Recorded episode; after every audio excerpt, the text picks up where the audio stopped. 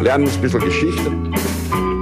Lernen ein bisschen Geschichte, dann werden Sie sehen, der Reporter, wie das sich damals entwickelt hat. Wie das sich damals entwickelt hat. Hallo und herzlich willkommen bei Geschichten aus der Geschichte. Mein Name ist Daniel. Und mein Name ist Richard. Ja, und wir sind zwei Historiker, die sich Woche für Woche eine Geschichte aus der Geschichte erzählen, immer abwechselnd und immer so, dass der eine nie weiß, was der andere ihm erzählen wird. So ist es. Ja, Richard, und wir sind angekommen bei Folge 339. Mhm. Äh, Folge 339. Ähm, ich habe letzte Woche eine Geschichte erzählt. Kannst du dich erinnern, worüber wir gesprochen haben? Ja, du hast über Robert Owen gesprochen, einen Unternehmer im 19. Jahrhundert, der auch äh, gleichzeitig ein, ein Sozialutopist war. Sehr gut. Wenn man so will. Ja? Sehr gut, ja genau. Ähm, die Folge letzte Woche ging um äh, Robert Owen und seinem äh, Versuch, eine neue Gesellschaft zu schaffen. Richard, ähm, und es gibt Feedback zu einer Sache, die du gesagt hast, aber das war wiederum ein Ja. Feedback äh, des Feedbacks. Ja, ich weiß. Da ging es um, eigentlich ging es um was, was du erwähnt hast in einer Folge, die ich gemacht habe, wo du gefragt hast, wie schaut es eigentlich in den USA aus mit, den, mit äh, einer DIN-Norm. Dann habe ich gesagt, ja, das gibt's äh, höchstwahrscheinlich dort nicht. Dann habe ich in der letzten Folge beim Feedback gesagt, ah, es gibt in Amerika eigenes, nämlich das INSI und äh, nicht eben DIN, das für, und dann habe ich gesagt, das steht für Deutsche Industrienorm. Habe ich einfach so gesagt, ja. Ich habe das ja im Kopf gehabt, habe nicht weiter drüber nachgedacht. Das ist immer mein Verderben in diesem Podcast, wenn ich nicht weiter über diese Dinge nachdenke. Äh, Wir wurden höflichst darauf hingewiesen, dass das nicht deutsche Industrienorm heißt, Ja. Sondern das DIN steht für, ich lese es jetzt ab, damit es nicht falsch steht für Deutsches Institut für Normung Sehr gut. Und nicht Ja. für Normierung. und auch nicht für Normierung. Also eine DIN-Norm ist ein unter Leitung des DIN Deutschen Instituts für Normung erarbeiteter freiwilliger Standard, in dem materielle und immaterielle Gegenstände vereinheitlicht sind. So, Ähm, ja, Richard, 339 ist deine Folge, weil die Mhm. Ungeraden liegen im Moment äh, seit einiger Zeit bei dir. ja, Und ich hoffe, du hast was mitgebracht und würde langsam, wenn du nichts mehr hast, nichts Hausmeisterliches, übergehen zur Folge. ja, gut. Ähm, Daniel, am 30. April 1939 wird in New York die New York World's Fair eröffnet. Ungefähr 260.000 Leute sind anwesend bei dieser Eröffnung. Und wie wir wissen, eine Weltausstellung, wie es eben diese World's Fair war, ist auch immer dazu da, die neuesten technologischen Errungenschaften herzuzeigen. Und die World's Fair von 1939 äh, ist da keine Ausnahme. Mhm. Eine spezifische Neuerung oder technologische Errungenschaft, die hergezeigt wird, ist etwas, das in den Bell Labs entwickelt wurde. Bell Labs äh, beziehungsweise die Bell Laboratories, das ist die Forschungsabteilung der Telefongesellschaft AT&T gewesen zu jener Zeit, die im Laufe des 20. Jahrhunderts verantwortlich war für jede Menge äh, Erfindungen, Entdeckungen, wenn man so will, nicht nur im Kommunikationsbereich, auch im äh, informationstechnologischen Bereich. Was 1939 bei der Weltausstellung hergezeigt wird, wurde von einem gewissen Homer Dudley entwickelt und äh, wurde der erstaunten Öffentlichkeit unter dem Namen Voder präsentiert. Und Voder stand für Voice Operation Demonstrator. Vielleicht kannst du es dir jetzt schon denken. Dieser Voice Operation Demonstrator war ein Gerät, mit dem synthetische Sprache produziert wird. Hm. Also mit Hilfe eines Keyboards Mhm.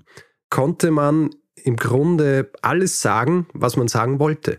Bedient äh, wurde es von, von einer Frau, rekrutiert aus äh, den Kreisen der Operators. Ja, also wir kennen ja das äh, aus meiner Folge das Fräulein vom Amt. Diese Damen, die an den Switchboards äh, gesessen sind und aus, aus diesen Kreisen wurden jene rekrutiert, die dieses Gerät bedienen. Und es war nicht trivial, dieses Gerät zu bedienen. Also die eine dieser Damen, die dort bei der Weltausstellung saß, wurde gefragt, wie lange sie gebraucht hat, um äh, dieses Gerät so bedienen zu können, dass es äh, so klingt, wie es klingt. Und sie hat gesagt, ungefähr ein Jahr Hm. hat es gedauert. Aber damit ich nicht einfach nur drüber rede, sondern äh, du dir das auch vorstellen kannst, beziehungsweise unser Publikum, äh, habe ich eine, ähm, eine Aufnahme mitgebracht dieses Voters, beziehungsweise dieser Demonstration und die hören wir uns jetzt an. Mhm, fantastisch. The machine uses only two sounds produced electrically. One of these represents the breath. The other, the vibration of the vocal cords. There are no phonograph records or anything of that sort. Only electrical circuits such as are used in telephone practice. Let's see how you put expression into a sentence. Say she saw me with no expression. She saw me. Now say it in answer to these questions. Who saw you? She saw me. Whom did she see? She saw me. Did she see you or hear you? She saw me. Obwohl diese Demonstration sich äh, größter Beliebtheit erfreute, also großes Medienecho, äh, viel wurde geschrieben über diese, diese synthetische Stimme, der Voder allein, aus dem wurde so nichts.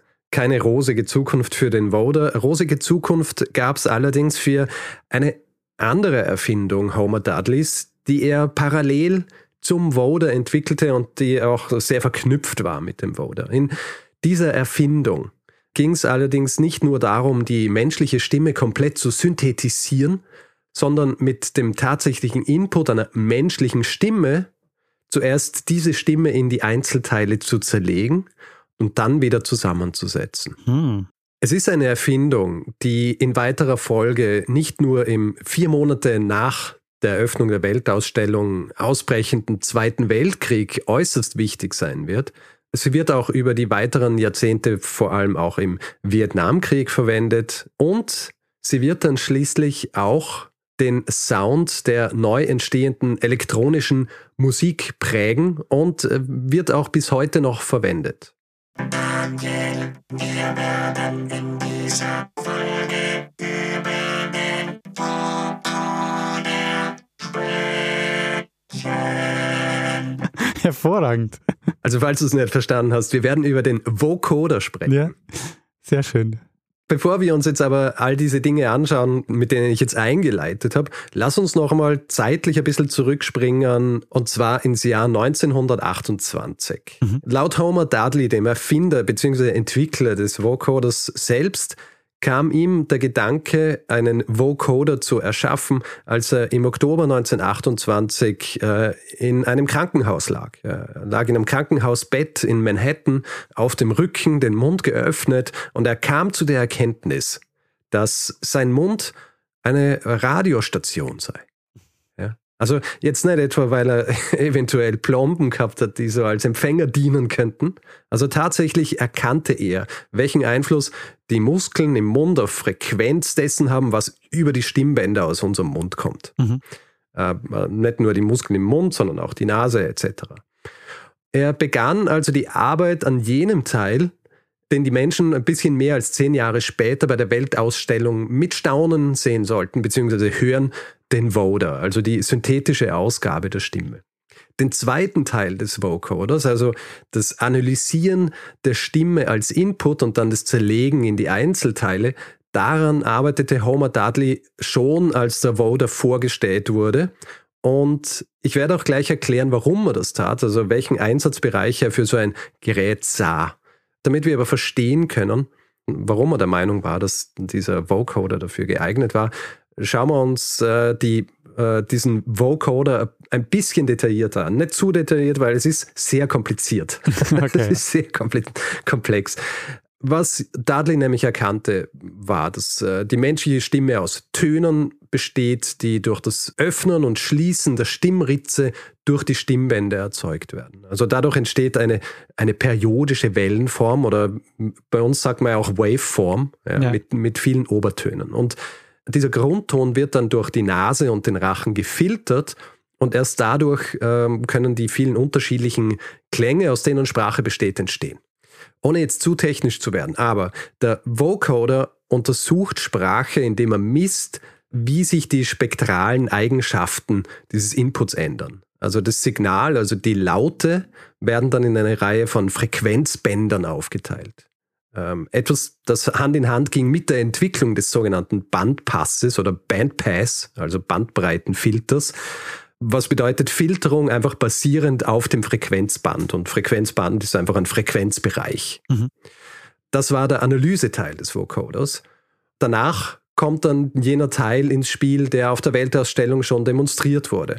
Um es einfach auszudrücken, der Prozess wird einfach umgekehrt. Äh, Der Synthetisierer greift jetzt diese Daten ab, die vom Analysator, also vom Analyseteil dieses Geräts erkannt wurden, schickt sie durch weitere Filter, die dann gekoppelt sind an einen Rauschgenerator. Und was du ähm, am Anfang in diesem ähm, Soundbite von der Weltausstellung gehört hast, dieses Buzz and Hiss, das ist im Grund der Träger für die Stimme, die dann synthetisch generiert wird. Mhm. Homer Dudley soll angeblich die Funktionsweise eines Vocoders seinen Kindern folgendermaßen erklärt haben. Und zwar zuerst macht man Rührei und dann setzt man das Ganze wieder zu einem Ei zusammen und steckt es zurück ins Huhn. So hört sich dann auch an. Homer Dudley sah im Vocoder, der Name steht übrigens für Voice Coder bzw. Voice Encoder, also Stimmenverschlüsseler oder Codierer streng genommen, weil er nicht encrypted. Er sah in diesem Vocoder vor allem eine Möglichkeit, nämlich Sprache unter Wasser zu versenden. Hm. Er dachte dabei nämlich an das Transatlantikkabel, über das ich übrigens auch schon mal eine Folge gemacht habe. Der Bau des Transatlantikkabels ist ja auch eine großartige, äh, großartig aufwendige Geschichte. Das ist äh, GAG 175 Mhm. oder GAG 175. Natürlich, Homer Dudley war nicht der Einzige, der sich damit beschäftigt hat und äh, wie oft in, in, in solchen Dingen war er beeinflusst auch von, von anderen Wissenschaftlern, Forschern. Zum Beispiel war er in diesem Zusammenhang auch äh, beeinflusst von der Arbeit eines deutschen Nachrichtentechnikers namens Karl Willi Wagner, der im Jahr 1936 selbst schon einen Vokalsynthetisierer entwickelt hatte. Ähm, verschriftlicht das Ganze in einem Werk, das heißt ein neues elektrisches Sprechgerät zur Nachbildung der menschlichen Vokale. Aber, und ich habe das vorhin ja auch schon erwähnt, der Zweite Weltkrieg macht Homer Dudley so ein bisschen einen Strich durch die Rechnung, wenn es darum äh, geht, für was dieser Vocoder dann tatsächlich verwendet werden sollte. Denn er wird tatsächlich auf eine ganz andere Art und Weise eingesetzt, als er es sich erwartet hat. Wir wissen ja, Kommunikation ist zu Kriegszeiten immer schwierig. Ja, du kennst vielleicht die äh, Geschichte um äh, Alan Turing und Bletchley Park, wo sie äh, an der Entschlüsselung der Verschlüsselungsmaschine der Deutschen gearbeitet haben, der Enigma, Mhm. und das auch erfolgreich geschafft haben. Dieser Turing wird auch noch eine kleine Rolle in unserer Geschichte spielen. Es ist nämlich so, schon vor dem Eintritt der USA in den Zweiten Weltkrieg ähm, hatte der US Army Chief of Staff General George Marshall einen Brief an die Bell Labs geschickt mit der Bitte um Hilfe bei ihrem Kommunikationsproblem. Das Kommunikationsproblem war, dass es für Telefongespräche keine geeignete Verschlüsselung gab. Mhm. Es wurden sogenannte Scrambler verwendet, ja, die quasi Sprache zusammengewürfelt habe, haben und sie wurde dann wieder entwürfelt. Verwendet wurde auch ein Gerät von den Bell Labs, das sogenannte A3, aber die waren äh, leicht zu knacken. Passierte auch. Und Marshall wollte ein System, das hundertprozentig abhörsicher ist. Wie groß dieses Problem war, wurde ersichtlich am Morgen des 7. Dezember 1941. Vielleicht kennst du dieses Datum Also auswendig. 41 ist wahrscheinlich Pearl Harbor, oder? Richtig. Es war der Tag, an dem Pearl Harbor von Japan angegriffen wird. Und die USA hatten ja Hinweise darauf, dass ein solcher Angriff stattfindet. Allerdings wollten sie diese Warnung an quasi das Kommando in Pearl Harbor nicht übers Telefon bzw. über ihren A3 weitergeben, weil sie Angst hatten, dass das eventuell von Japan abgehört wird, was bedeuten würde, dass Japan wüsste, dass sie die Verschlüsselung Japans geknackt haben. Deswegen schickt äh, Marshall die Warnung an Pearl Harbor per Western Union. Äh, da wird es verschlüsselt, es, äh, es wird dorthin geschickt und es kommt gerade nicht rechtzeitig an. Mhm. Ja, also diese Warnung kommt an, halt ein paar Minuten nachdem der Angriff der japanischen Flieger auf Pearl Harbor schon gestartet hat. Warte mal, per, Und da war Western, jetzt klar, bitte? per Western Union heißt ähm, per äh, Brief oder äh, in. Ähm, ja, per verschlüsseltes Telegramm. Ah, okay, ja. Äh, komplizierte Situation und ähm, ja, wenn sie eine abhörsichere Leitung gehabt hätten, dann hätte er quasi anrufen können und das war aber nicht möglich. Mhm. Beziehungsweise er hätte es machen können, wollte es aber nicht riskieren und deswegen kam es zu spät. Und schon vor dem Eintritt der USA in den Zweiten Weltkrieg, aber vor allem danach, war es dann eben wichtig, dass es ein abhörsicheres System gibt, so dass die Alliierten miteinander kommunizieren können in Echtzeit. Ja, zum Beispiel Roosevelt und Churchill. Also wird in den darauffolgenden Monaten ein Prototyp in den Bell Labs entwickelt. Dieser Prototyp wird dann unter anderem auch von Alan Turing inspiziert, äh, wird für, für gut befunden, gut genug, so dass Ende 1942 dann der offizielle Auftrag an die Bell Labs geht, dieses System zu erstellen äh, bzw. zu produzieren. Mhm. Intern wurde dieses Projekt Project X genannt. Sehr, sehr kreativ. Die Streitkräfte bzw. die USA äh, bzw. die Army, die nannten das Ganze Six Sally. Klingt wie ein Akronym, bedeutet im Grunde aber nichts. Ja. Sie haben es Six Sally genannt. Und Herzstück dieses Systems war der von Dudley entwickelte Vocoder. Mhm. Es war nämlich so, für Six Sally wurde ein 12-Kanal-Vocoder-System verwendet und dieser Vocoder verschlüsselte die Sprache, während sie über Telefon und Funk gesendet wurde.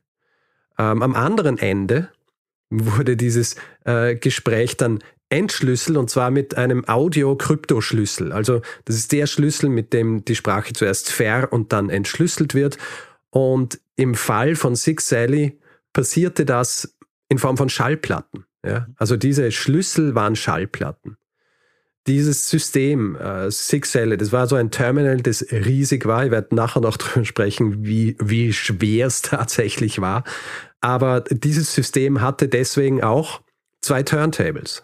Also zwei Plattenspieler nebeneinander. Ja. Und diese Plattenspieler spielten Schallplatten, die interessanterweise produziert wurden von der Muzak Corporation. Und äh, die ist Muzak vielleicht so ein Begriff. Das ist so mh, eigentlich der Eigenname dieser Corporation gewesen, aber man kennt es heutzutage auch als die Musik, die im Fahrstuhl gespielt wird. Ah, okay, ja. Also diese beruhigende Musik, die so im Hintergrund ist, damit es einfach nicht ruhig ist, weil die Leute mögen es nicht, wenn es ruhig ist. Ähm, außerdem haben sie damals herausgefunden, dass es gut ist für, für Geschäfte, wenn so Musik läuft, weil die Leute dann irgendwie bereiter sind, mehr Geld auszugeben. Heute laufen ja übrigens Podcasts. Es laufen Podcasts in Geschäften heutzutage. Habe ich gar nicht gewusst. Jedenfalls, diese Music Corporation wurde beauftragt, diese Schallplatten herzustellen. Es waren aber keine, keine Schallplatten mit Easy Listening oder so. Ja. Tatsächlich, was gepresst wurde hier, war zufälliges weißes Rauschen. Dieses Rauschen wurde dann auf Vinyl gepresst. Mhm. Und von diesen Platten wurden neben quasi dem Master, also der eigentliche, eigentlichen Platte, wurden nur zwei weitere gemacht. Also eine Platte, die für einen Sender ist und eine Platte, die für einen Empfänger ist. Jede dieser Platten wurde nur ein einziges Mal verwendet. Jene, die Six Sally bedienten, wurden angewiesen, sie nach der, äh, nach der einmaligen Verwendung sofort zu zerstören. Hm, Also mhm. äh, es gibt ein Zitat, die gebrauchte Projektaufzeichnung sollte zerschnitten und in einen Ofen gelegt und zu einem Plastikkeks aus Vinylite zerkleinert werden. Das heißt, ähm, einmal verwenden und dann zerschneiden und, äh, und einschmelzen. Okay, das heißt, es gab ganz viele solcher dieser Paare und äh, man musste sich absprechen, welches, äh, welches Paar gerade ähm, in Gebrauch war. Für diese Genau. eine Also- Nachricht. Ja, das ist das Prinzip eines äh, sogenannten äh, One-Time-Pad-Verschlüsselungsmechanismus. Also, falls du mit Kryptographie schon mal ein bisschen was zu tun gehabt hast, das ist einfach eine Einmal-Verschlüsselung. Und es ist die sicherste Art und Weise, was zu verschlüsseln, ja, weil du hast einen Verschlüsselungs- oder einen Schlüssel für diese Verschlüsselung, der nur einmal verwendet werden kann. Als zusätzliche Vorsichtsmaßnahme hatten diese Plattenspieler auch einen Selbstzerstörungsmechanismus. Also falls dieses Six Alley in die Hände der Feinde fiel oder äh, gefallen worden wäre, hätten diese, diese Plattenspieler sich einfach selbst zerstört. So viel ich weiß, fiel nie wirklich eines dieser Systeme in die, in die Hände der Feinde, vor allem weil es einfach ein riesiges System war. Mhm. Also ein komplettes Six-Sally-System bestand aus circa 40 Gestellen, äh, bestehend aus Vakuumröhren, Relais, ähm, Synchronmotoren, Plattenspielern und vielen anderen maßgefertigten elektromechanischen Geräten. Aber es heißt, selbst wenn mir jetzt so eine Platte in die Hände fällt, kann ich die höchstens für eine einzige Nachricht verwenden.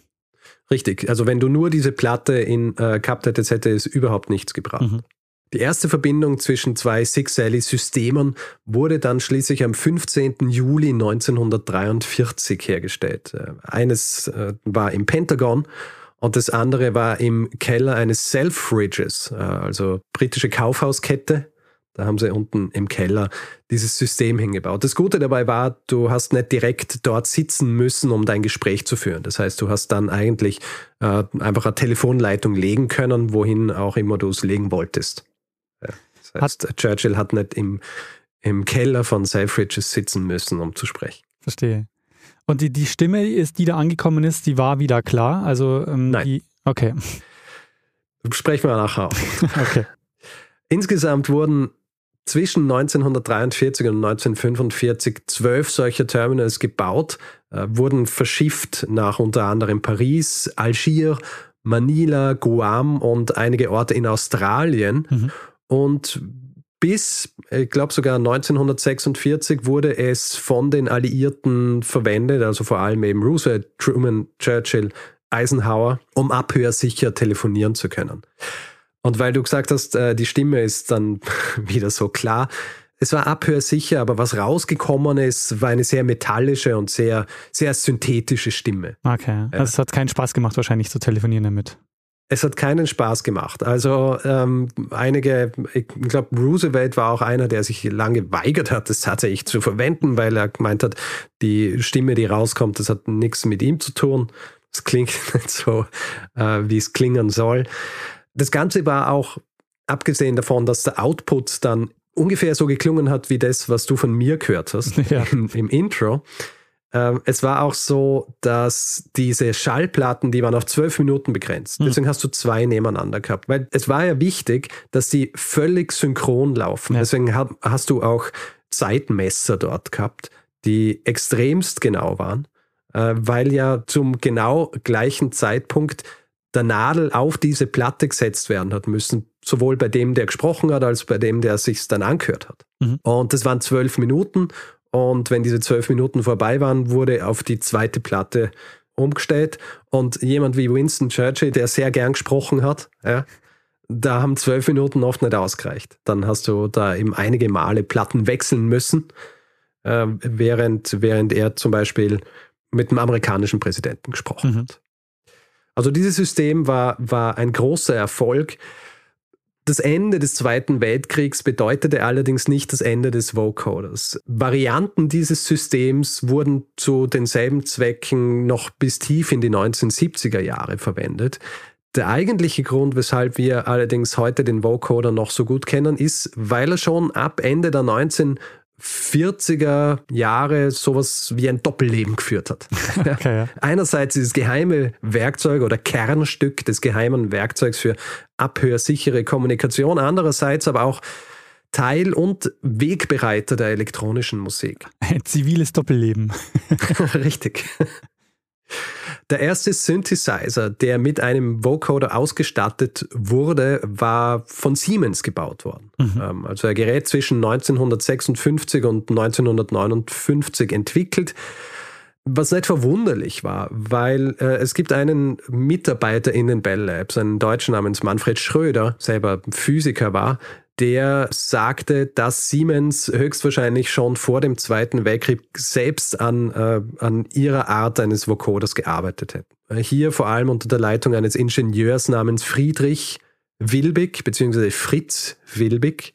Allerdings waren diese Vocoder, die von Siemens gebaut wurden, ähm, in erster Linie im Labor, ja, wurden dort verwendet und waren nicht im praktischen Einsatz So wie, wie der Vocoder von Dudley, der dann Teil des Six Alley-Systems war. Mhm.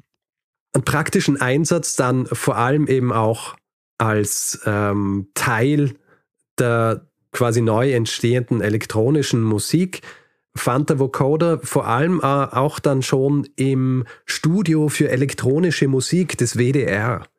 Das war tatsächlich ein, ein Musikstudio des, Westdeutschen Rundfunks, das unter anderem unter Mithilfe eines gewissen Werner Meyer Epplers, also auch eines deutschen Physikers, der sich viel mit Akustik, Informationstechnologie und der Synthetisierung von Sprachen auseinandergesetzt hat, unter seiner Mithilfe beziehungsweise auf sein Betreiben hin wurde das Studio 1951 gegründet und 1953 dann eröffnet. Und es war das erste Studio dieser Art weltweit und hm. eben vor allem auch ausgestattet mit Vocodern, die diesen metallischen, roboterartigen Sound produziert haben. Was ganz interessant war, weil es war so ein bisschen eine Absage an diesen, an diesen Konservativismus des Nachkriegsdeutschland. Ja. Hier ein, ein Studio zu bauen, das äh, Töne von sich gibt, die viele so noch nie gehört haben. Und die man auch nicht für so viele Stücke wahrscheinlich gebraucht hat damals. Zu jener Zeit noch nicht. Ja. Nein. Es war übrigens auch ein, ein Österreicher beteiligt an der Forschung bzw. Entwicklung des Vocoders. Ähm, vielleicht ist dir sein Name ein Begriff. Sein Name ist Ernst Rothauser. Hm, nee, das sagt mir nichts. Ähm, Ernst Rothauser war nämlich Mitglied des Mailüfterl-Teams. Ah. Und du hast ja eine sehr frühe Folge gemacht über das Mailüfterl ja. um Zemanek. Das war GAG 15. ich glaube 1960 hat er eine Dissertation geschrieben, wo es um den Vocoder gegangen ist. Mhm. Breitere Verwendung findet der Vocoder in der Musik dann schließlich so ab Ende der 60er Jahre 1968 baut Robert Moog, den man ja kennt als einen, einen Pionier der elektronischen Musik beziehungsweise auch der Geräte, die dafür verwendet werden, der Synthesizer, baut Robert Moog äh, den ersten Solid-State-Vocoder. Das heißt, Solid-State, es wurden keine Elektronenröhren mehr verwendet, sondern Halbleiterbauteile. Mhm. Damit aber nicht genug. Zwei Jahre später kollaboriert Robert Moog mit Wendy Carlos. Und Wendy Carlos kennst du wahrscheinlich auch als eine Pionierin der elektronischen Musik. Sie komponiert nämlich in Zusammenarbeit mit ihm den Soundtrack für A Clockwork Orange ah. von Stanley Kubrick. Ja. Am berühmtesten ist hier, also was die Verwendung des Vocoders angeht, ist der vierte Satz in der neunten Symphonie von Ludwig van Beethoven, wo sie die Stimmen eben vocodert hat. Mhm. Es ist übrigens so gut wie unmöglich, sich diese, diesen Soundtrack anzuhören, wenn man keinen Plattenspieler hat und die Platte daheim.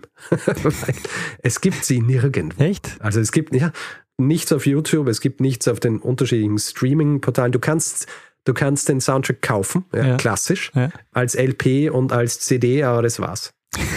Was äh, lustig ist eigentlich, weil es ja die Avantgarde ist und äh, tatsächlich jetzt aber sehr, wie soll ich sagen, oldschool, wenn man versuchen will, äh, sich diesen Soundtrack anzuhören. Aber auf jeden Fall eine der frühesten Verwendungen des Vocoders in, äh, in so einer quasi Mainstream-Angelegenheit wie im Soundtrack für einen Film von Stanley Kubrick.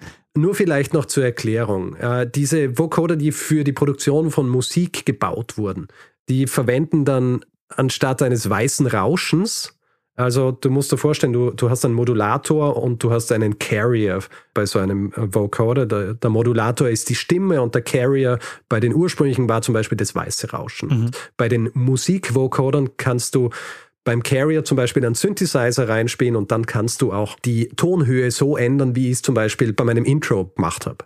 Also ich habe, was du hier gehört hast mit den unterschiedlichen Tonhöhen, das habe ich so nicht eingesungen, sondern das ist über Akkorde gespielt worden. Okay, ja.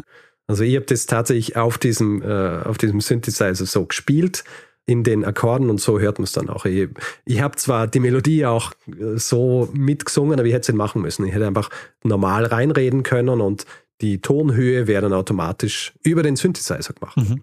Und so funktionieren diese, diese Vocoder für die Musikproduktion.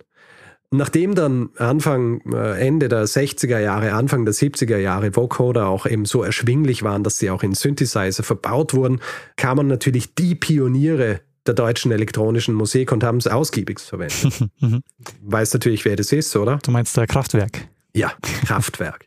Es gibt aber zum Beispiel auch den japanischen Komponisten Tomita, der berühmt wurde für seine frühen elektronischen äh, Aufnahmen.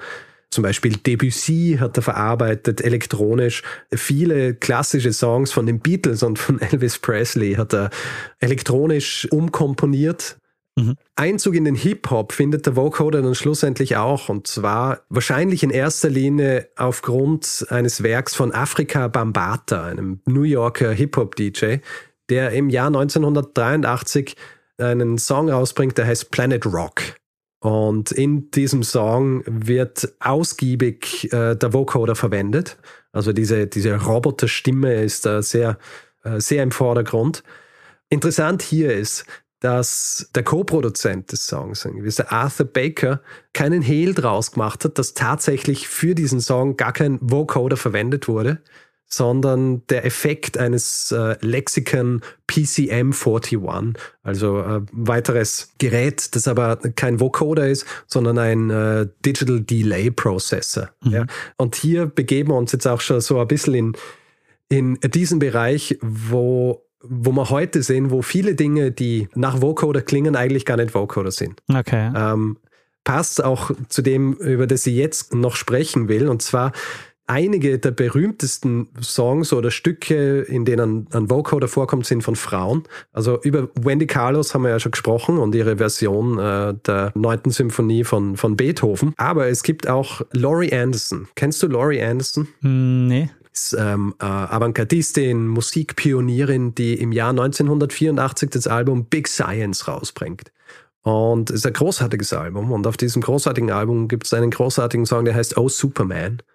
Und in diesem Song singt sie quasi in einem Duett mit einer Vocoder-Version von sich selbst. Fantastischer Song. Und die Leute, die uns jetzt zuhören, kennen wahrscheinlich den dritten Song, von dem ich jetzt spreche, am ehesten. Und zwar ist es ein Song, der heißt Hide and Seek von einer gewissen Imogen Heap. Hast du von dem schon einmal gehört? Hide and Seek. Ähm, sagt mir jetzt nichts, aber wahrscheinlich, wenn ich es höre, oder? wenn du es hörst. Ich habe mir nicht getraut, das tatsächlich anzuspielen hier, weil ich nicht will, dass wir verklagt werden. Ich wollte gerade sagen, du hast wahrscheinlich ja alle ähm, Songs lizenziert und das ist die teuerste Gag-Folge ever. Eben nicht. ich habe viel zu, viel zu große Angst davor. Aber Hide and Seek von Imogen Heap ist ein Song, der vor allem bekannt wurde, jenen, die sich die Serie DOC angeschaut haben. Kennst du DOC? Orange County? Ist so in den 2000ern eine Serie gewesen, die, äh, die sehr beliebt war. Und ich glaube, es ist im Staffelfinale der zweiten Staffel, dass dieser Song vorkommt. Interessanterweise ist es auch der Tag gewesen, an dem, an dem der Song überhaupt rausgekommen ist. Und es ist im Grunde a cappella, aber a cappella mit einem Vocoder-Effekt. Das Ding ist, es klingt zwar nach Vocoder, sie hat aber gesagt, dass sie tatsächlich einen sogenannten Harmonizer verwendet hat. Und Harmonizer ist auch etwas, was verwendet wird für die Tonhöhenkorrektur zum Beispiel. Bei diesem Harmonizer gibt es einen Vocoder-Effekt und den hat sie quasi versuchsweise eingeschaltet. Die, die Geschichte ist so, dass sie einen Stromausfall gehabt hat und ihren Computer nicht verwenden hat können oder so in die Richtung. Und dann hat sie bei ihrem Harmonizer den Vocoder-Effekt verwendet und hat es so aufgenommen. Ähm, also wenn du es hörst, dann kennst du es, weil er ist rauf und runter gespielt worden. Na, verstehe. Aber Richard, du wirst ja auf jeden Fall wahrscheinlich eine Spotify-Playliste anlegen zu dieser Folge, oder? Ja, ja, das kann ich machen. Sehr gut. Damit wir das dann nebenher mithören. Ja, genau. Immer so pausieren kann und dann äh, so einen Song hören. Ja. Sehr gut. Du als großer Fan des Övres von Cher denkst dir jetzt natürlich, hm, aber warum hat er noch nicht den Song Believe erwähnt? Aus dem Jahr 1998. Wahrscheinlich ist es gar kein Vocoder, oder? Tatsächlich ist es so, dass gern gesagt wird, dass es ein Vocoder ist, der verwendet wurde. Tatsächlich wurde Autotune verwendet. Aha, Autotune, ja. Und Autotune ist eben auch so äh, Pitch Correction Software. Aha. Und die Produzenten von Believe wollten eigentlich nicht sagen, dass Autotune verwendet wurde, weil das natürlich immer einen äh, negativen Beigeschmack hat, weil Autotune in erster Linie dazu da ist, wenn irgendwie was nicht ganz korrekt eingesungen wurde, dass mit Autotune das so ein bisschen angepasst werden kann, dass es nicht Ja. falsch klingt. Und im Fall von Believe, von Cher, werden quasi diese Regeln von Autotune ähm, so hochgestellt, dass du tatsächlich diesen Sprung hörst zwischen den, äh, zwischen den Tönen Ja. was du idealerweise nicht solltest, aber hier ist es quasi verwendet worden als, ähm, wie soll ich sagen, für einen künstlerischen Effekt. Und ja, anfangs hat es geheißen, es wurde ein Vocoder verwendet, tatsächlich ist Autotune. Es gibt heute tatsächlich eine Vielzahl an, an Geräten und Effekten, die ähnlich klingen und ähnliche Effekte produzieren wie ein Vocoder. Es gibt zum Beispiel die Talkbox, die viel verwendet wurde vom berühmten Sänger und Gitarristen Peter Frampton. Mhm. Peter Frampton hat die sogenannte äh, äh, sprechende Gitarre. Und bei der Talkbox ist es tatsächlich so, dass die Gitarre über einen Schlauch verbunden ist mit, äh, dem, mit dem Sänger. Das heißt, er singt in diesen Schlauch und über die Magie der Talkbox entsteht dann dadurch so dieser Effekt, als ob die, als ob die Gitarre sprechen wird. Ah, dieser Schlauch ist die Talkbox, weil das sieht man, ich dachte Ja. immer, beim, manchmal, das hört sich auch bei Autotune, nimmt man auch so einen Schlauch? Na, Autotune ist einfach nur eine Software, die man drüber laufen lassen kann. Ah, also wenn du es okay. mit Schlauch siehst, dann ist es immer eine Talkbox. Ah, okay, weil das sehe ich nämlich ab und zu mal. Ja. Ja, ja.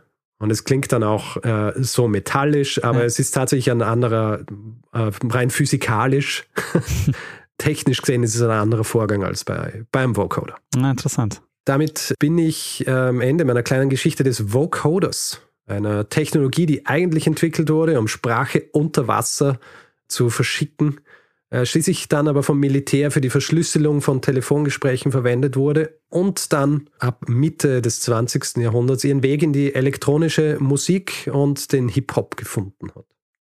Sehr, sehr spannend, Richard. Also vielen, vielen Dank für die Geschichte. Und die Leute wissen jetzt auch endlich, dass wir seit ungefähr 130 Folgen auch nicht mehr gemeinsam produzieren, sondern jeweils der andere über einen Vocoder ähm, die Stimme produziert wird. Ja, stell dir vor. Ach. Ja, ist zum Glück nicht nötig, weil wir müssen ja nichts verschlüsseln. Ja. Uns dürfen ja alle hören. Das stimmt. Und wir kommunizieren ja trotzdem verschlüsselt miteinander. Also wir telefonieren ja auch verschlüsselt miteinander, aber die Verschlüsselungstechniken sind inzwischen äh, einfacher und äh, angenehmer zu einfacher. nutzen. Ja. Also wir haben Wir keine, brauchen keine zwei Turntables mehr, genau. wo wir genau zum richtigen Zeitpunkt die Nadel drauflegen müssen, damit es nicht einfach nur weißes Rauschen ist. Ähm, vielleicht noch äh, dazu, ob das ein Hinweis war oder Ja. nicht. Äh, es ist lustig, es ist nämlich, es ist auf eine Art ein Hinweis, aber auch nicht. über, über Ecken. Du erinnerst dich ja an die Geschichte mit dem, äh, mit meinem Workflow. Ja? Ja. Tatsächlich haben mich viele Leute angeschrieben. Habe äh, insgesamt über, was weiß ich, 250 Mails oder so verschickt äh, mit äh, zuerst dem Mail und dann dem Hinweis auf den Blogpost, den ich geschrieben habe über meinen Workflow. Und im Zuge dessen kam ich auch ins Gespräch mit Jakob. Jakob hat mit mir schon auf äh, Twitter über, über mögliche Workflow-Sachen geschrieben und wir haben, er hat dann eben gefragt, ob ich ihm einen Workflow schicken kann, etc. Und im Gespräch mit ihm kamen wir auf was zu sprechen, äh, ein Konzept, das heißt der, der digitale Garten, Digital Garden, ja, was so darum geht, dass man äh, Verknüpfungen herstellt äh, zwischen seinen Gedanken und, und äh, seinem Output etc. Und er hat mir dazu einen Link zu einem Blogpost geschickt zu dieser Thematik und ich habe angefangen, den zu lesen. Und in diesem Artikel wird ein weiterer Artikel referenziert und zwar von einem gewissen Vannevar Bush, der Ingenieur und Pionier der Informationstechnologie war. Äh, Diesen Artikel hat er im Jahr 1954 äh, geschrieben und in diesem Artikel erwähnt Bush den Voder beziehungsweise den Vocoder. Und vom Vocoder habe ich vorher schon mal gehört, vom Voder habe ich aber noch nicht gehört. Und dann habe ich gedacht, hm, was ist das? Und habe angefangen nachzulesen drüber und äh, plötzlich war die Idee für diese Geschichte geboren. Sehr schön. Also es ist äh, tatsächlich, äh, Jakob ist Hinweisgeber auf Umwegen.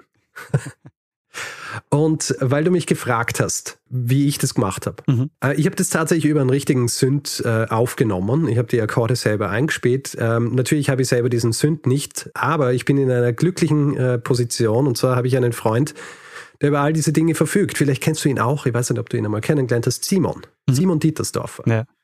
Äh, Schauspieler, Musiker, Komponist und lustigerweise auch ein großer Fan von Fest und Flauschig. Er ist nämlich derjenige, der mir immer als erstes schreibt, wenn wir erwähnt wurden. Sehr schön. Und der Simon hat einen Synthesizer.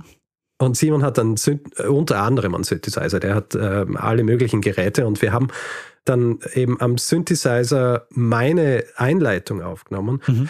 Wir haben dann aber am Computer mit einem Vocoder Plugin auch noch was gemacht. Das werden wir dann am Ende dieser Folge hören. also vielen Dank, Simon, für deine tatkräftige Hilfe hier. Ja, das äh, ist das Ende meiner Geschichte. Vielleicht noch zur Literatur. Es gibt ein Buch, das wurde geschrieben von Dave Tompkins. Mhm. Äh, das heißt How to Wreck a Nice Speech.